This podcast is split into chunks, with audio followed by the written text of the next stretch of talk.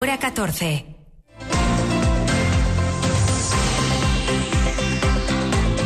Lo que pasa. Lo que importa en Asturias. Pablo Canga. Buenas tardes. Ya hay pellets de plástico en la playa de San Lorenzo. El Ayuntamiento de Gijón ha confirmado esta mañana la aparición de las primeras bolitas de las perdidas por el barco Toconao frente a la costa norte de Portugal en la arena de la playa urbana más importante de Asturias. La novedad es significativa por tratarse de una de las playas más concurridas de la región en el verano, aunque ya ayer les contamos que los pellets han llegado ya al extremo oriental de la costa asturiana, a Llanes e incluso más allá han pasado también la frontera con Cantabria. La otra novedad de la mañana en relación con esta crisis es que ya están trabajando codo con codo con el personal del Principado, el que ha movilizado la Administración del Estado a petición del Gobierno asturiano, que para eso activó ayer la célebre situación 2 del Plan por Contaminación Marina. Esta mañana los trabajos de limpieza se están centrando en playas de Castropol, Tapia de Casariego, Navia, Muros de Nalón, Castrillón, Avilés, Villaviciosa o Llanes, como decimos, en el oriente. El consejero de Fomento, Alejandro Calvo, que ha presidido esta mañana la última reunión del Comité Asesor para el despliegue de este plan ha cifrado en torno a 170 los efectivos que entre medios de la propia comunidad y seis brigadas que ha desplazado el Ministerio para la Transición Ecológica se encargan de esas labores de limpieza de estos microplásticos. De momento son 20 los arenales donde se va a actuar de un total de 65 que el Principado mantiene en seguimiento. Vamos con la última hora. Silvia Rúa, buenas tardes. Buenas tardes, pues así es. Esta mañana se ha iniciado ya el trabajo de retirada de los pellets vertidos por el buque Toconao que han llegado a las costas asturianas. Se hace en coordinación este trabajo entre el Principado y el Ministerio que ha enviado un total de seis brigadas, unos 30 efectivos, para ayudar en la limpieza en que participan en torno a 170 operarios, la mitad dedicados a la retirada de las diminutas bolitas. De momento son 20 las playas de Oriente a Occidente donde la limpieza está prevista desde ahora, pero hay en total 65 puntos considerados prioritarios y de los que se está haciendo seguimiento. Sin embargo, el consejero Alejandro Calvo insistía esta mañana en que si bien la retirada de estos microplásticos es penosa, más con la presencia de lluvia, la llegada de este material a la playa es muy limitada de momento. Respecto a si es seguro comprar productos del mar, dice Calvo que las alertas alimentarias no son competencia del Principado, pero no parece haber afección alguna. Cualquier tipo de, de alerta alimentaria o de presencia que se ha descartado por parte del Ministerio de Agricultura y Alimentación es quien es el competente y así lo ha trasladado. No hay ningún indicio para que eso ahora mismo eh, sea un problema, pero en cualquier caso eh, le corresponde a la autoridad competente. Respecto a la toxicidad de estos pellets, la información que llega es la que facilita el Ministerio, que apunta Calvo, está haciendo análisis tanto de la toxicidad directa como indirecta que puedan producir estos materiales. De cara al fin de semana, Protección Civil se hará cargo además de la coordinación de las distintas ONGs y organizaciones que de manera voluntaria quieran sumarse a la limpieza de las playas. Bolita a bolita se están recogiendo estos residuos, un trabajo casi artesanal. Arrancamos. Nos hemos desplazado a la playa de Salinas en el municipio de Castrillón para ver eh, in situ cómo comienzan los trabajos de, eh, de, colaboración entre el personal dispuesto por la comunidad autónoma y por el Gobierno de España para hacer frente pues, a esta a esta situación generada por estos microplásticos que están llegando a las costas. Es la delegada del Gobierno, Delia Losa, que ha acompañado al consejero de Fomento, Alejandro Calvo, en una visita conjunta a la playa de Salinas para escenificar el trabajo en coordinación de la Administración del Estado y del Principado en la vigilancia y limpieza de las playas. El consejero de Fomento ha dicho esta mañana que por la afección, que la afección es escasa en cuanto al volumen de peles llegados al litoral asturiano, aunque parece que la situación podría empeorar durante el fin de semana para cuando se prevén fuertes mareas. Si así fuera, el Estado está a disposición del Gobierno asturiano para aportar los medios que sean precisos. En función de las necesidades habrá lo que sea necesario. El consejero sabe que tiene bueno, pues toda la disponibilidad de personal para, para contar con él, de personal de, del Estado. El caso es que este vertido de peles de plástico ya es visible incluso, lo decíamos en la portada, en la playa urbana más importante de Asturias, en la de San Lorenzo de Gijón y desde luego en otros arenales de este entorno. Lo hemos comprobado esta mañana. Ha estado un redactor de la cadena SER en la playa de España, en Villaviciosa, que por segundo día consecutivo en su caso amanecía afectada por este vertido que poco a poco va invadiendo todo el noroeste español. Ese redactor es Sergio Díaz. La de España en el Concejo de Villaviciosa es una de las dos playas que tiene asignadas el Grupo 5 de limpieza dentro del operativo al que se ha sumado hoy el Ministerio para la Transición Ecológica. Brigada que no hemos visto a primera hora de este miércoles en un arenal afectado también por microplásticos, principalmente visibles en la zona intermareal. Hasta allí sí se acercó un voluntario de protección civil, se llama Teodoro Morís, es residente en la zona y confirmaba a la SER que el volumen de pellets procedentes del Atlántico es similar al del día de ayer. Estamos en la comprobación y hay la misma cantidad que había ayer. Eh, yo creo que estos microplásticos, que estuvo tirando algo de norte y nordeste, la suerte que tenemos que si no están en los sacos metidos, que flotan y lo echa todo rápidamente fuera. Sería una mala cosa que quedase, por ejemplo, metido un esmilles mar adentro, pero como flota sale fuera. Lo que pasa que al salir en las playas lo va a mezclar con la arena y se va a seguir viendo durante bastante tiempo. En el vecino concejo de Gijón, el ayuntamiento ha confirmado este mediodía la aparición de las primeras bolitas en San Lorenzo entre la escalera 12 y la desembocadura del río Piles. De su recogida y tratamiento se va a encargar, a petición del Principado, el propio consistorio a través de la empresa municipal Emulsa.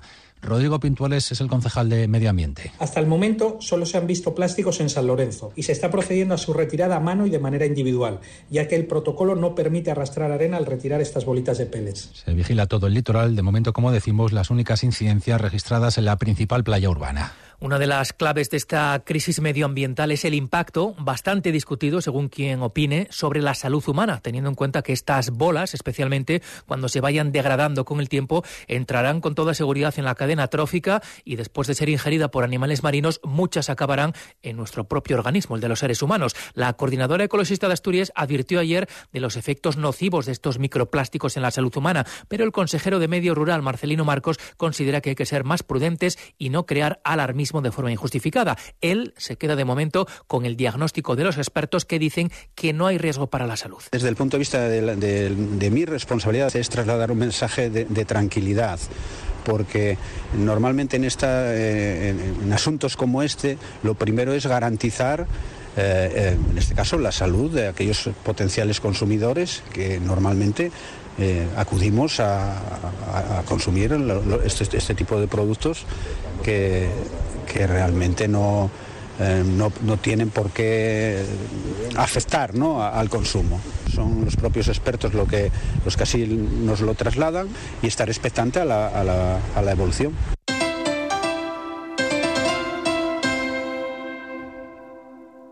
Cadena Ser, Gijón. ¡Hay gol en Gijón, David! El Sporting quiere seguir disfrutando esta temporada y en Ser Gijón te lo queremos contar. Sigue los partidos del Sporting cada fin de semana en Carrusel Deportivo, en la SER, con el patrocinio de Pescadería Carlos, una de las más reconocidas pescaderías de Gijón por sus pescados y mariscos en Usandizaga 23, servicio a domicilio. Reipa Maquinaria para Jardinería, el proveedor de tu cortacésped Husbarna en Gijón. Casa Ferino, uno de los rincones más aconsejados y visitados en Gijón, carretera Carbonera 78. Escalera Fisioterapia, buscamos la solución con los mejores tratamientos de lesiones, dolencias, deporte o rutina diaria. Avenida Constitución 11. Sidrería Restaurante Villalucía, exquisitos menús diarios, arroz con bugre y gran parrilla de carbón con servicio a domicilio. Cadena Ser. El poder de la conversación. Hora 14. Asturias. Son ya las dos y cuarto, sin solución en el conflicto de ITBASA. Los trabajadores de las ITVs asturianas van a retomar la huelga el próximo viernes y lo harán en pleno proceso de negociación, el que se inició el viernes pasado con la dirección de esta empresa para hablar de mejoras laborales. Y es que tras un segundo encuentro, esta mañana, ITBASA ha decidido vetar uno de los puntos que los trabajadores ponían sobre la mesa, la negociación de un plus de antigüedad. El presidente del comité de empresa, Marcos Llorente, se queja de que el diálogo se haya iniciado hoy con trabas y lamenta además que la dirección de la empresa las haya citado para el siguiente encuentro dentro de dos semanas, el próximo 22 de enero. Algo poco serio su juicio. Nosotros, eh, como uno de los puntos para retener personal dentro de la empresa, pues sería recuperar ese plus que, había antiguamente de, de, trienios, quinquenios, etcétera, de, que tienen muchas empresas. Y, no, no, no, la huelga comienza el pasado mañana, viernes 12 de, enero, la, huelga la comienza. El plan que, que, tiene la empresa es ya directamente te quito puntos eh, solo para no entrar a valorar siquiera y, directamente la siguiente reunión ya te la pongo dentro de dos semanas. Evidentemente no es una cosa que nosotros podamos eh, entrar a, a compensarlo con, con eliminar días de huelga. Así pues, a partir de este mismo viernes, nuevos paros en las ITVs todos los viernes, lunes y miércoles, más problemas, más lista de espera para pasar la inspección del coche. Además, la sección de la corriente sindical de izquierdas en Unicaja, en la antigua Liberbank, en el caso de las oficinas de Asturias, se han concentrado esta mañana frente a los servicios centrales en la Plaza de la Escandalera de Oviedo para denunciar que el acuerdo salarial alcanzado entre esta entidad y los sindicatos mayoritarios incurre en una discriminación ilegal entre los trabajadores originales de la entidad andaluza y los que provienen de la asturiana Liberbank. Según la corriente sindical de izquierdas, hay una unicaja de segunda categoría y Asturias no se lo merece. Alejandra Martínez. Igual trabajo, igual salario. Lo que denuncian desde la corriente sindical de izquierdas es que el acuerdo salarial que iba a homologar los salarios de todos los trabajadores de Unicaja después de la fusión, lejos de igualar las condiciones económicas de los que provienen de la entidad andaluza y los que pertenecían a la antigua Liberbank, ha creado una nueva discriminación. Entre los 1.600 afectados asturianos por esa diferencia salarial está Daniel Bermejo, de Oviedo, que calcula que cobrará por el mismo trabajo cerca de 5.000 euros menos al año que sus compañeros de Andalucía. Yo mismo que estoy afectado, te lo digo, más o menos eh, redondeando 4.800, 5.000 euros entre un trabajador de Unicaja y uno aquí en Asturias de Cajastú. ¿De diferencia? Sí al año. El acuerdo no solo es inmoral, sino ilegal, dice el portavoz de CSI Asturias en Unicaja, Marco Antuña. Es un acuerdo injusto que pondrán en manos de los tribunales competentes y que, según Antuña, además tendrán que explicar los sindicatos firmantes a sus afiliados asturianos. Tendrían que explicar este 91%, evidentemente muchos eh, sindicatos, cómo oye que de repente lo que era un estaba recogido en el ERE que se firmó el año pasado, una homologación salarial se convierte en más discriminación salarial y más frustración personal y profesional de compañeros que son los que están sacando adelante la tarea en situaciones muy difíciles que se agravaron con la fusión y, bueno, creemos que muy mal por la empresa, muy mal por los sindicatos. Esta mañana se han concentrado ante la sede central de Unicaja en Asturias, ubicada en la Plaza de la Escandalera de Oviedo. Ayer les contábamos y lo documentamos con las opiniones de muchos usuarios en los centros de salud que en general los asturianos hemos aceptado de buen grado e incluso convencidos de que era lo más razonable la recuperación de la obligatoriedad de la mascarilla en centros sanitarios, que en Asturias se comenzó a aplicar este martes, pero que, como han oído, ahora ya va a ser obligatoria en todo el territorio nacional por decisión del Ministerio de Sanidad. Ayer todavía había mucho despistado en los centros asturianos. Hoy parece que ya todo el mundo está al tanto de que es obligatorio. E igualmente la opinión mayoritaria es a favor de la medida. Muy bien, muy bien. Yo opino bien porque hay mucho contagio fácilmente. Yo traigo para entrar en estos sitios. Por la calle a lo mejor demasiado, pero sí, sí, para los sitios o los autobuses o los trenes no sabe uno a quién, al lado de quién está. Yo creo que si toman estas medidas será por algo. Yo entiendo bien que lo pongan. No, no, está bien, porque debido a todo lo que tenemos, catarro y, tos y, todo lo del COVID que vuelva a haber y, y demás, pues sí, es mejor traerla. Por cierto, que las instrucciones del Ministerio se ajustan a las previsiones del Principado en el sentido de que la medida podría levantarse cuando se observen dos semanas de descenso continuado de los contagios por virus respiratorios. La Consejería de Salud del Principado prevé precisamente dos semanas de vigencia en principio de la medida hasta el próximo lunes 22 de enero. Eso sí, el Principado ha ido un paso más allá de lo dictado hoy por el Ministerio, que establece como simplemente recomendable el uso de la mascarilla en las farmacias, mientras que aquí en nuestra comunidad es obligatoria.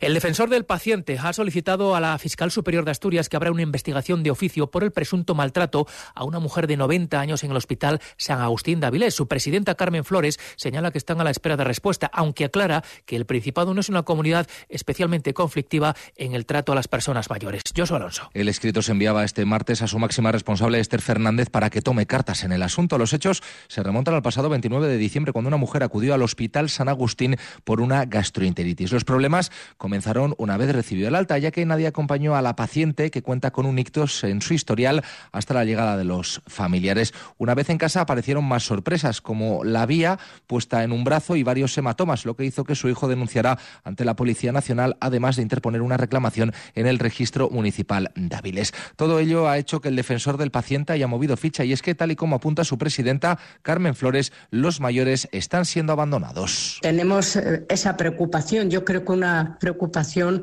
que es eh, mm, real, ¿no? Eh, de la cantidad de reclamaciones que nos llegan de residencias eh, con malos tratos.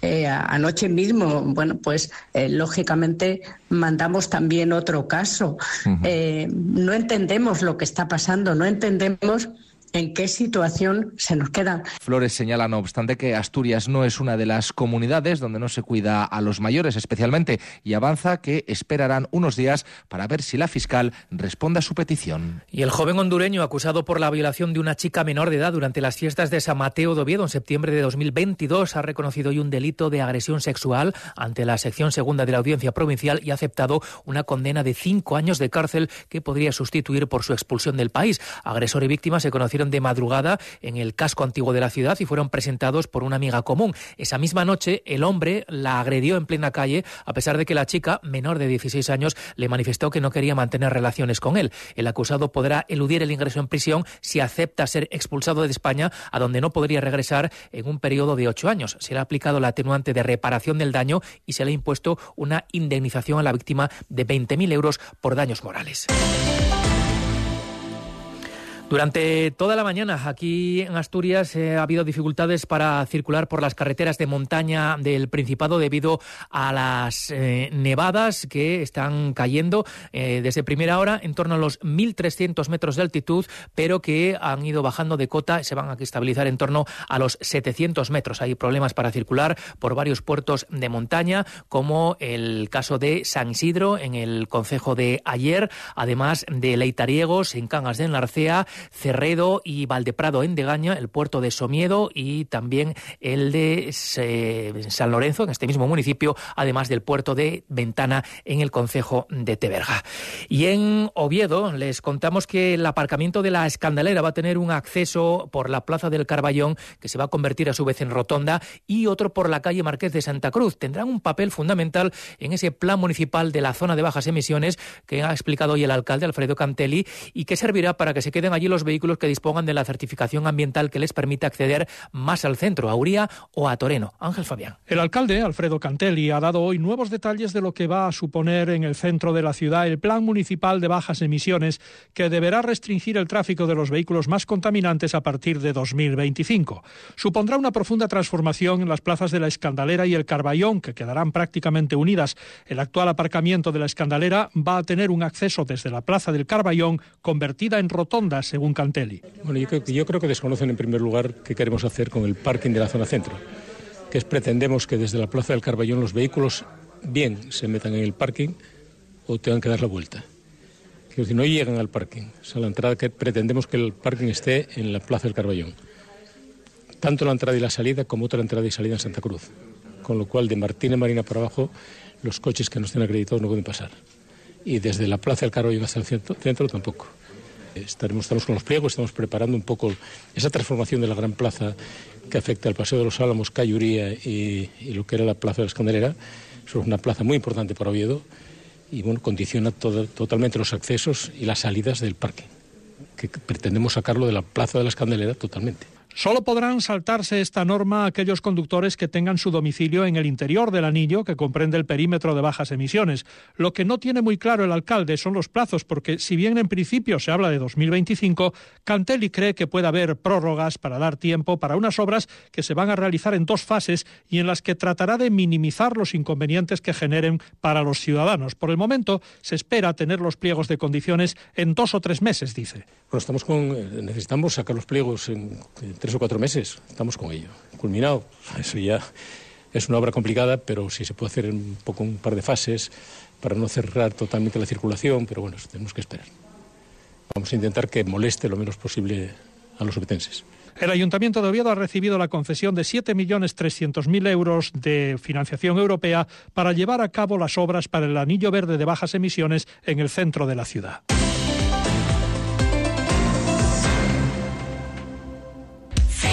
Seguro que has oído que la mejor energía es la que no se consume. Desde FENIA Energía y Asturias Energía, la Asociación de Instaladores Eléctricos, Telecomunicaciones y Asesores Energéticos de Asturias, queremos ayudarte a ser un consumidor eficiente. Te asignamos al agente energético más cercano para que optimices tu consumo. ¿A qué esperas? Entra en fenienergia.es y recibe una oferta personalizada. Hora 14. Asturias. Tal día como hoy, hace 100 años, nació en San Sebastián Eduardo Chillida. La celebración de la efeméride no se circunscribe a su ciudad natal, sino que tiene carácter internacional. Se extiende también a Asturias, donde el artista dejó su impronta en todo un símbolo, su obra más importante, como él mismo dijo, el Elogio del Horizonte, en Gijón. Incluso desde mediados de mes, la Casa de Cultura de Avilés le dedica una gran exposición. Begoña Natal. Luis Chillida, hijo y presidente de la Fundación Eduardo Chillida Pilar Belzunce, relata que la del Elogio del Horizonte se ha convertido en una de las principales obras realizadas por su padre para espacios públicos en contacto con la naturaleza. Deseaba hacer un homenaje al mar y cuando se le propuso diseñar una escultura que rematara el proyecto de reforma de Cima de Villa, que llevó a cabo el arquitecto Paco Pol, no lo dudó. Y así en 1990 el Cerro de Santa Catalina cambió para siempre, incluyendo ya en su impresionante paisaje los 10 metros de altura y 500 toneladas de peso del elogio, que aprovecha a la perfección el lugar en que se instala y homenajea para regalar sensaciones al visitante como el sonido del viento y el oleaje. Tras la polémica inicial, la ciudadanía la ha aceptado como símbolo imprescindible. Para mi padre era importante cuando hacía un trabajo en una obra pública o en un lugar como este Loquio del Horizonte, era que quizás los momentos más conflictivos eran cuando se hacía la obra, cuando la gente opinaba sin saber lo que era y luego al final una obra lo que acaba es ganándose a la gente. Aquí lo veo porque pues muchas veces por Gijón y como ya la obra está ahí establecida y se ha ganado el, el cariño de la gente. En el marco del centenario del nacimiento de Eduardo Chillida, hasta el 3 de marzo, la Casa de la Cultura de Avilés muestra 15 piezas del escultor vasco que en 1987 recibiera el premio Princesa de Asturias de las Artes. Aunque las condiciones meteorológicas no son las mejores, son bastante adversas. Hoy finalmente, tal y como se había anunciado, la estación de esquí de Fuertes de invierno ha podido inaugurar la temporada después de que Valgrande Pajares lo hiciera el pasado lunes. En la estación Ayerana se habilitaban esta mañana 6 kilómetros esquiables en 10 de sus 15 pistas con espesores entre los 20 y los 30 centímetros. Eso sí, ha estado nevando durante toda la mañana y recordemos que San Isidro es uno de los puertos con aviso de cadenas desde primera hora de la mañana. Información del deporte ahora con Martín Gago. Buenas tardes. ¿Qué tal? Buenas tardes. Mientras desde México el Sporting trata de cerrar la cesión del delantero Mario González, en Mareo la plantilla se ha entrenado hoy nuevamente sin Insúa, que por molestias musculares apunta a baja para al menos el partido frente al Huesca. Al 11 podría volver Roque Mesa, que hoy se mostraba contundente sobre los objetivos del Sporting. Creo que después de la primera vuelta y de ir conociendo más a mis compañeros y al equipo y al grupo que hemos formado, no tengo dudas ninguna de que, de que este equipo va a luchar por, por ascender a primera edición. En el Real Oviedo Lucas ha trabajado con normalidad, igual que Colombato. Ambos van a estar disponibles para este fin de semana frente a la Morevieta está en una convocatoria en la que va a estar el juvenil Jaime Vázquez, que apunta a titular en ese centro de la zaga por las eh, bajas. Un central del que habla el portero Leo Román. La verdad que lo veo muy bien, que pese a su edad eh, es un chaval que, que, tiene las ideas claras, sobre todo, que, es trabajador, que sabe lo que quiere y, nada, al final eso se, se nota. Y, y aunque, bueno, pese a su juventud, creo que tiene una madurez bastante, bastante alta y, no bueno, yo no sabía que era tan joven hasta hace no mucho, o sea que imagínate, lo está haciendo muy bien, eh, tanto él como Marco también, seguro que, que, podrán sumar. Y por último, en cuanto a lo polideportivo, hay que destacar que hoy el telecable hockey se juega el liderato de la Hockey Liga desde las 9 Mata Jove frente al Palau. Es un día de mal tiempo generalizado en toda Asturias, aunque dice el pronóstico que las precipitaciones van a comenzar a reducirse en intensidad y frecuencia a partir de la tarde en el tercio occidental. De momento la cota de nieve está muy baja, ya decimos entre los 800 y los 700 metros y las temperaturas, aunque son ligeramente más altas que las de ayer, ahora mismo tan solo en la costa se registran valores por encima de los 10 grados y apenas unas pocas décimas. En el resto de la comunidad entre los 8 y los 9, con excepción de las zonas de montaña por supuesto, prácticamente en todas ellas bajo cero. Enseguida, información nacional e internacional.